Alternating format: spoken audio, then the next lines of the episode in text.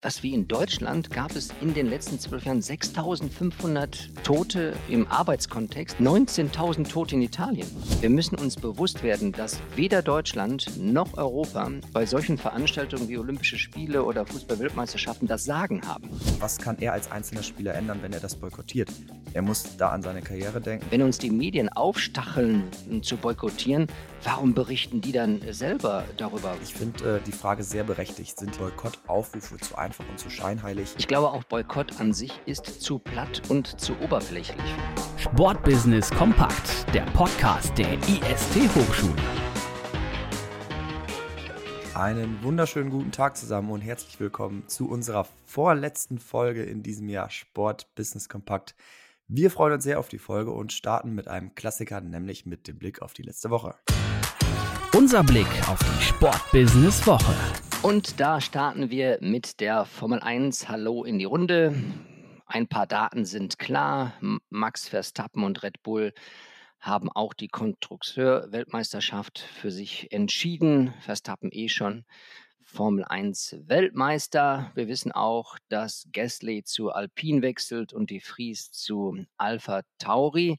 Aber was ist mit Mick Schumacher? Und da müssen wir einfach konstatieren, dass er und der Rennstall-Teamchef Günther Steiner sich nicht mehr lieb haben. Und es ist jetzt offiziell, ähm, dort wird er kein Cockpit bekommen. Vielleicht liegt es auch daran, dass er einfach mit ungefähr drei Millionen Euro äh, Formel 1 Schrott auf die Strecke hat liegen lassen. Das ist natürlich für einen Rennstall echt bitter.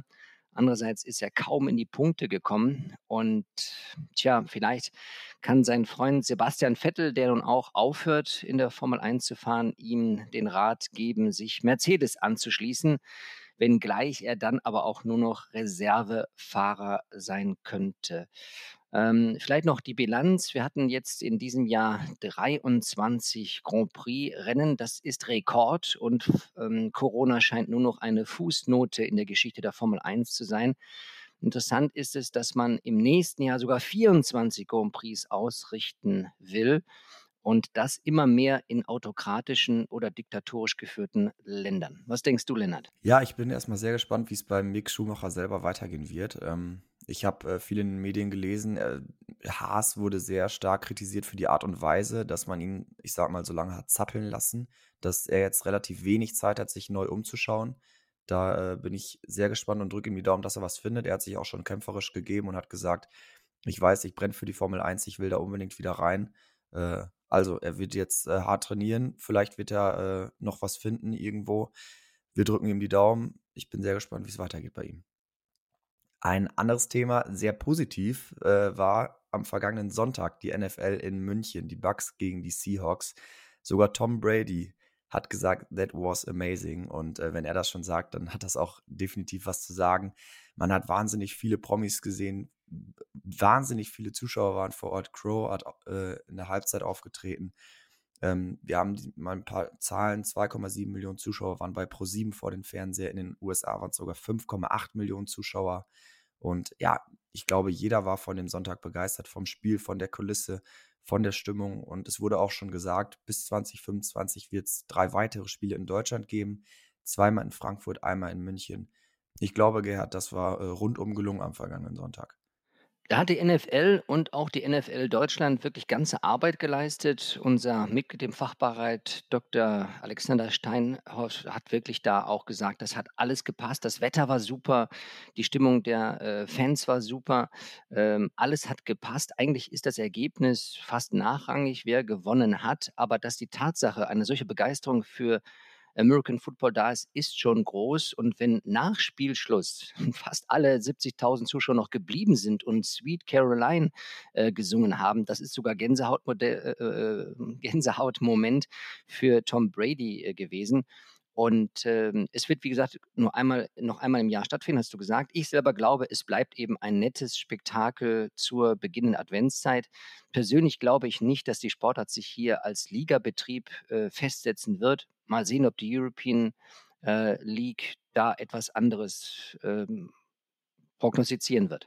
Bin ich bei dir. Ich finde es trotzdem gut, dass die NFL jetzt immer mehr, immer mal wieder einzelne Spiele nach Europa verlegt, um hier halt auch die Aufmerksamkeit zu fördern ich kriege es ja von vielen mit, ne? Viele schauen einmal im Jahr den Super Bowl, aber wenn du jetzt mal ab und zu Spiele nach London oder jetzt wie auch nach München verlegst, glaube ich schon, dass im regelmäßigeren Abstand äh, das Interesse da geweckt wird, was ja auch dann für die Spiele in den USA vielleicht noch interessanter wird. Bleiben wir aber mal bei Sport-Groß-Events. Da haben wir nämlich gestern eine richtig spannende One-Hour-Expert zu gehabt und da sprechen wir jetzt drüber. Das Thema der Woche. Genau, und zwar habe ich gerade schon gesagt, gestern war unser, ich meine, Gerhard, korrigiere mich, unser drittes Mal One-Hour-Expert zum Thema WM 2022 in Katar. Wieder super viele spannende Themen wurden da angerissen. Ich glaube, das Hauptthema war so ein bisschen dieser Boykott. Ne? Macht ein Boykott Sinn? Kann man den unterstützen? Ist der scheinheilig? Gerhard, lass uns einfach mal starten und über das Thema sprechen. Genau, und wir haben diesen äh, Podcast beziehungsweise dieses Webinar mal mit der Überschrift versehen mit dem Philosophen Adorno. Es gibt kein richtiges Leben im Falschen. Und die Frage ist, was ist richtig? Was ist falsch? Und was tun wir eigentlich? Und bei diesem gestrigen Webinar hat der Rechtsanwalt und Sport-Governance-Experte äh, Andreas Hecker mal ein Statement vorangestellt, mit dem wir uns dann sofort beschäftigt haben. Hören wir mal rein. Ich spiele dabei ähm, ganz in meiner Rolle als Rechtsanwalt den Advocatus Diaboli und stelle ganz am Anfang erstmal die ketzerische Frage, sind die Boykottaufrufe, die wir da haben, eigentlich gegen die WM, sind die zu einfach gedacht?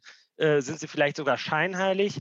Und äh, handelt es sich bei dem, was wir eigentlich da vorfinden, gerade um eine Art von Wohlfühlboykott oder ist das eine tatsächliche ernstzunehmende Maßnahme, die auch darauf gerichtet ist, das, was sie sich erstmal als Ziele auf die Fahnen schreibt, zu erreichen? Ja, da würde ich direkt mal zu starten. Ich finde äh, die Frage sehr berechtigt. Sind die Boykottanrufe, äh, Boykottaufrufe zu einfach und zu scheinheilig? Die Frage ist immer, was bringt so ein Boykott? Wird es dadurch besser? Kriegen wir dadurch Aufmerksamkeit? Oder sollen wir gerade bei sowas genau hinschauen? Ne? Schauen wir genau hin, sollen darüber berichten, sollen darüber sprechen, dass es halt besser wird. Einfach wegzuschauen, muss nicht die Lösung sein. Es kann vielleicht eine Lösung sein, um klarzumachen, hey, wir wollen damit nichts zu tun haben. Aber ich finde diese Frage sehr berechtigt, macht ein Boykott Sinn oder nicht? Ich glaube, auch Boykott an sich ist zu platt und zu oberflächlich. Wir müssen eigentlich wirklich versuchen zu differenzieren. Und das haben wir gestern eben gemacht, indem wir gesagt haben, okay, lass uns angucken, gegen was sich eigentlich ein Boykott richtet. Sind es die Menschenrechte? Sind es die Arbeitsbedingungen? Die politische Situation? Sportswashing? Ökonomische Macht? Fundamentalismus. Also, dass man nicht nur sagt, ja, ich boykottiere jetzt die ganze WM, ich boykottiere Katar. Übrigens sind mehr als 20.000 Deutsche jedes Jahr dort im äh, Sommerurlaub oder welchem Urlaub auch immer äh, dort gern gesehene Gäste und ähm, bleiben in dem Land. Und ähm, wir können ja mal die einzelnen Dinge durchdeklinieren. Und eine der größten Probleme, die man dort benannt hat, war ja die Frage, wie sieht es denn mit den Menschen aus, die als Arbeiter auf den Stadien, Bauten beziehungsweise in Katar zu Tode gekommen sind.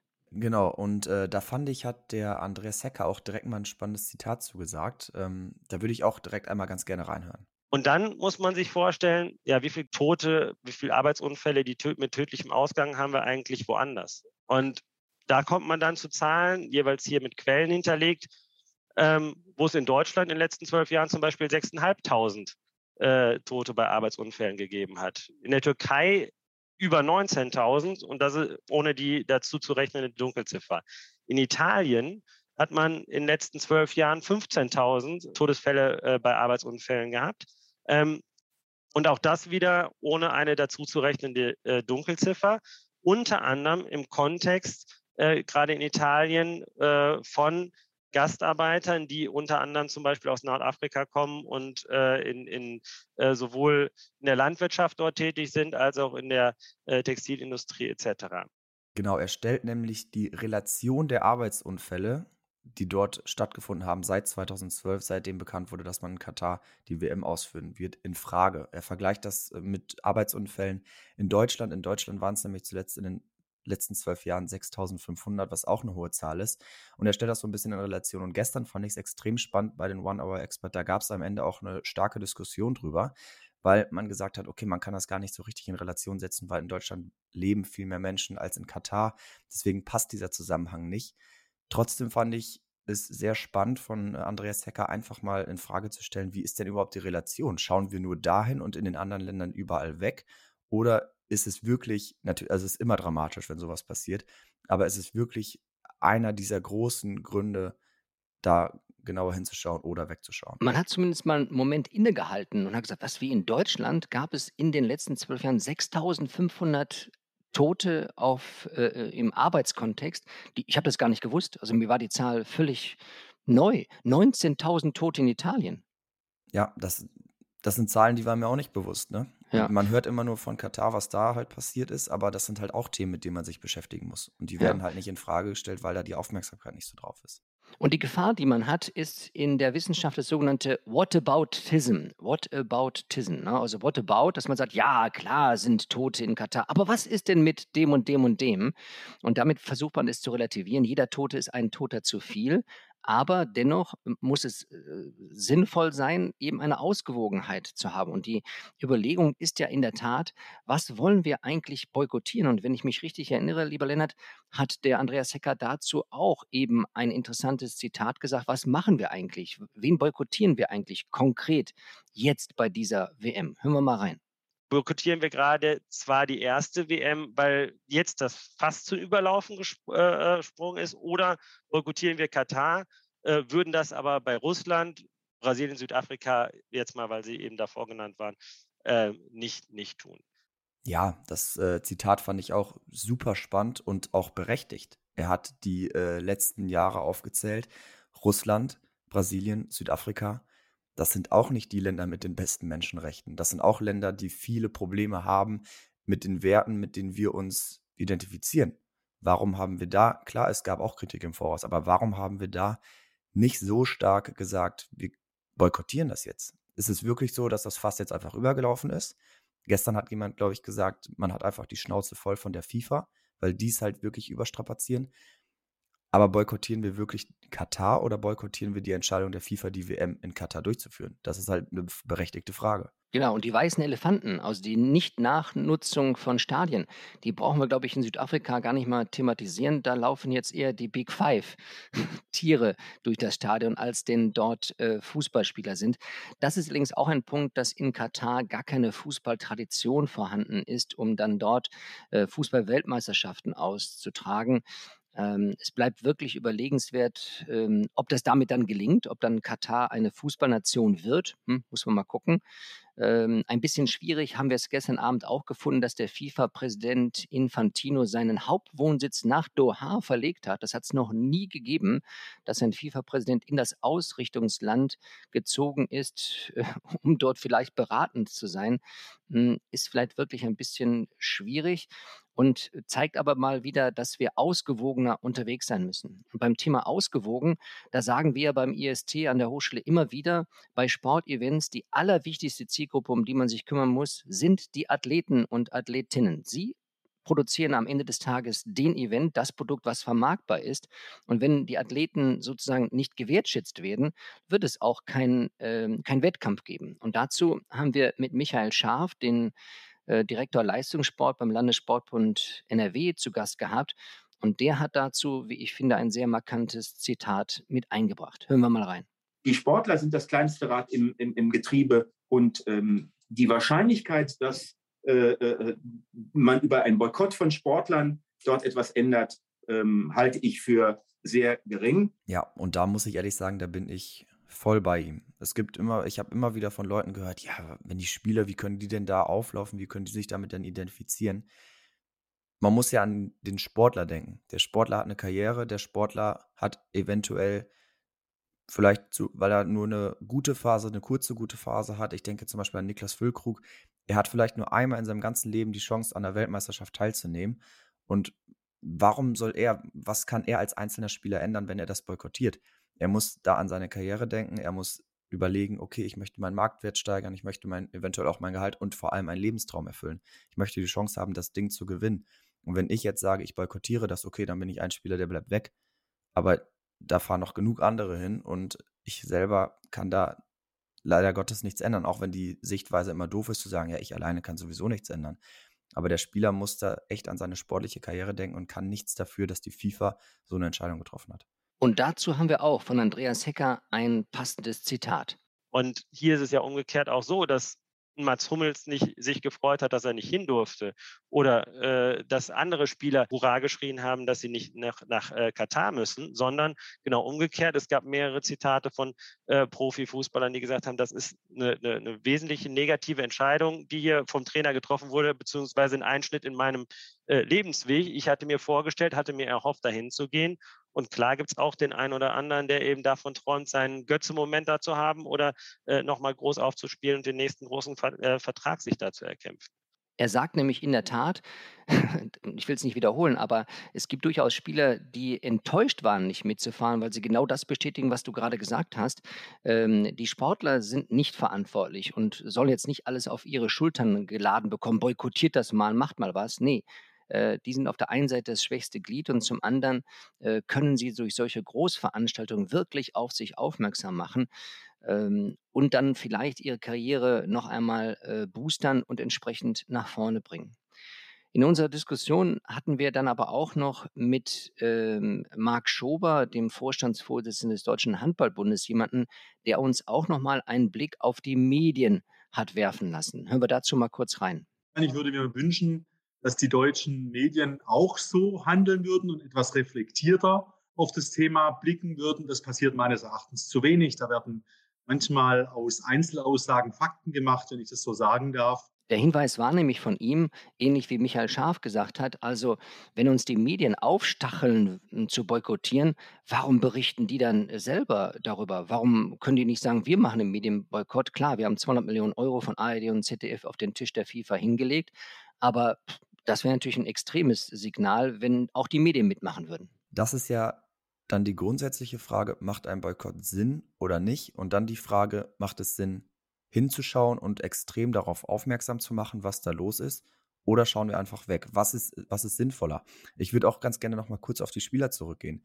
Ein Leon Goretzka zum Beispiel, der ist in der Öffentlichkeit ein sehr starker Kritiker von solchen. War, war schon immer auch. Ich erinnere mich an die EM, wo er äh, das Tor geschossen hat und dann dieses Herz gezeigt hat, wo es wirklich da um Homosexualität ging, um ein Zeichen zu setzen. Er ist ein Spieler, der polarisiert dann bei solchen Themen. Und dann macht es für ihn auch wenig Sinn, da fernzubleiben und nicht hinzugehen. Da macht es für ihn mehr Sinn, vor Ort Flagge zu zeigen und aktiv zu zeigen, das gefällt mir nicht. Ich stehe für andere Werte, ich will andere Themen. Deutschland zum Beispiel, die Nationalmannschaft ist mit einem besonderen Flieger äh, nach Katar geflogen und äh, ich weiß gar nicht mehr, was genau drauf stand, auf jeden Fall auch, um Zeichen zu setzen und darum geht es, glaube ich.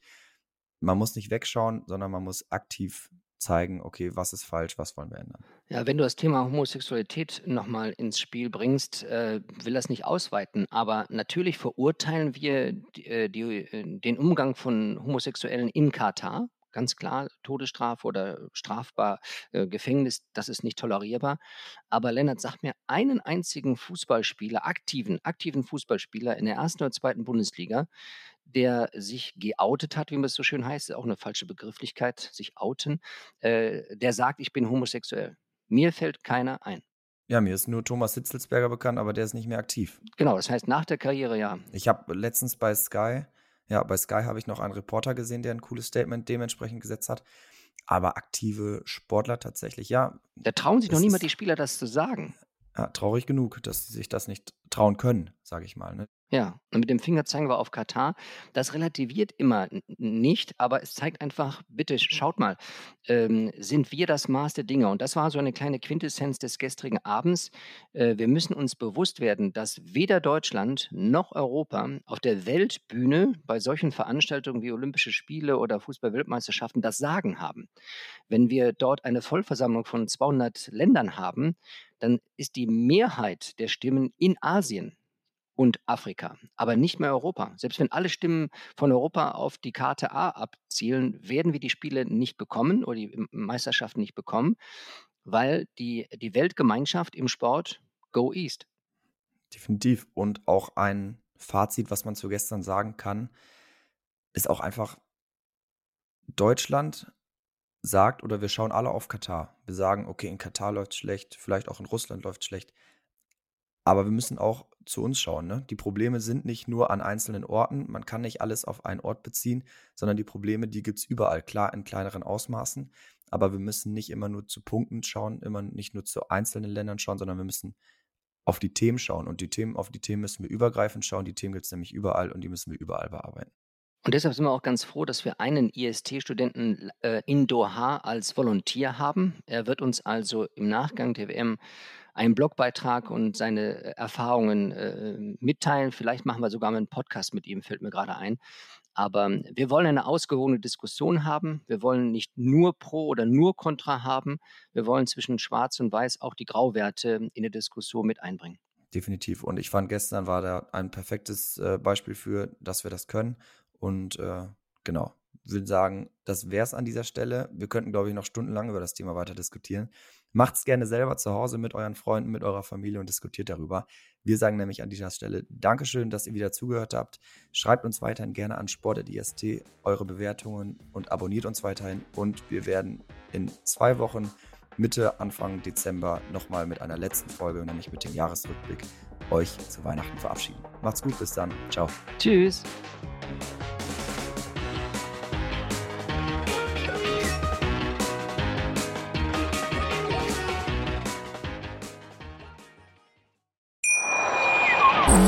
Wie baut man eine harmonische Beziehung zu seinem Hund auf? Puh, gar nicht so leicht. Und deshalb frage ich nach, wie es anderen Hundeeltern gelingt, beziehungsweise wie die daran arbeiten. Bei Iswas Dog reden wir dann drüber. Alle 14 Tage neu mit mir, Malte Asmus und unserer Expertin für eine harmonische Mensch-Hund-Beziehung, Melanie Lippisch. Iswas Dog mit Malte Asmus. Überall, wo es Podcasts gibt.